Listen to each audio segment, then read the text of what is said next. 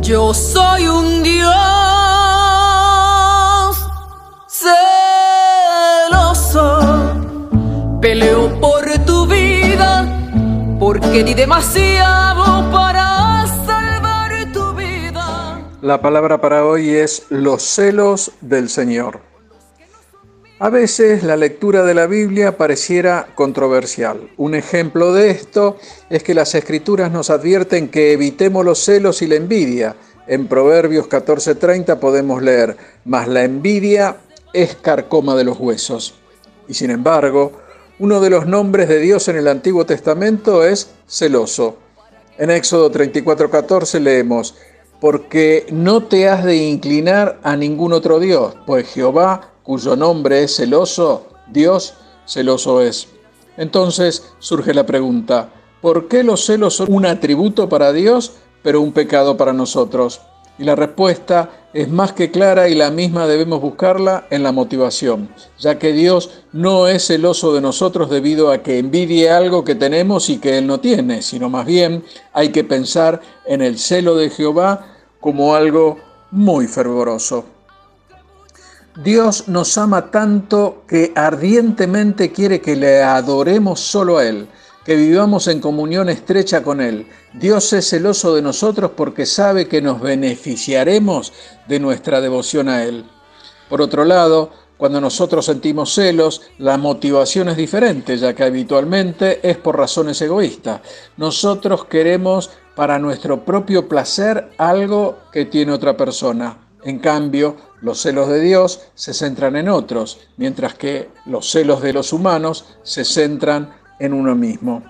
Un ejemplo del celo piadoso que mostró nuestro Señor Jesucristo fue cuando echó a los cambistas del templo de Jerusalén, ya que las transacciones comerciales debieron realizarse fuera del templo, y Jesús consumido de celo por la adoración a Dios, utilizó un látigo para sacar las ovejas y el ganado. También volcó las mesas de los cambistas. Esto podemos verlos en Juan 2 del 14 al 16, que dice así. Y halló en el templo a los que vendían bueyes, ovejas y palomas, y a los cambistas allí sentados, y haciendo un azote de cuerdas, echó fuera del templo a todos y las ovejas y los bueyes, y esparció las monedas de los cambistas, y volcó las mesas, y dijo a los que vendían palomas, quitad de aquí esto, y no hagáis de la casa de mi padre casa de mercadeo. Cumpliendo de esta forma las palabras del Salmo 69.9 que dice, el puro celo por tu casa me ha consumido. Quizás podríamos preguntarnos, ¿Quién da el mejor ejemplo de controlar la cualidad deseable del celo y por qué?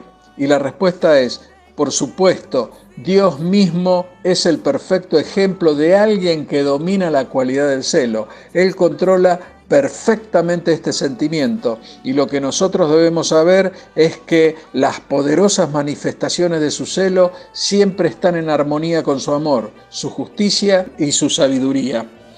Veamos lo que nos dice Isaías 42, 13 y 14. Jehová saldrá como gigante y como hombre de guerra despertará celo. Gritará, voceará, se esforzará sobre sus enemigos. Desde el siglo he callado, he guardado silencio y me he detenido. Daré voces como la que está de parto, asolaré y devoraré juntamente.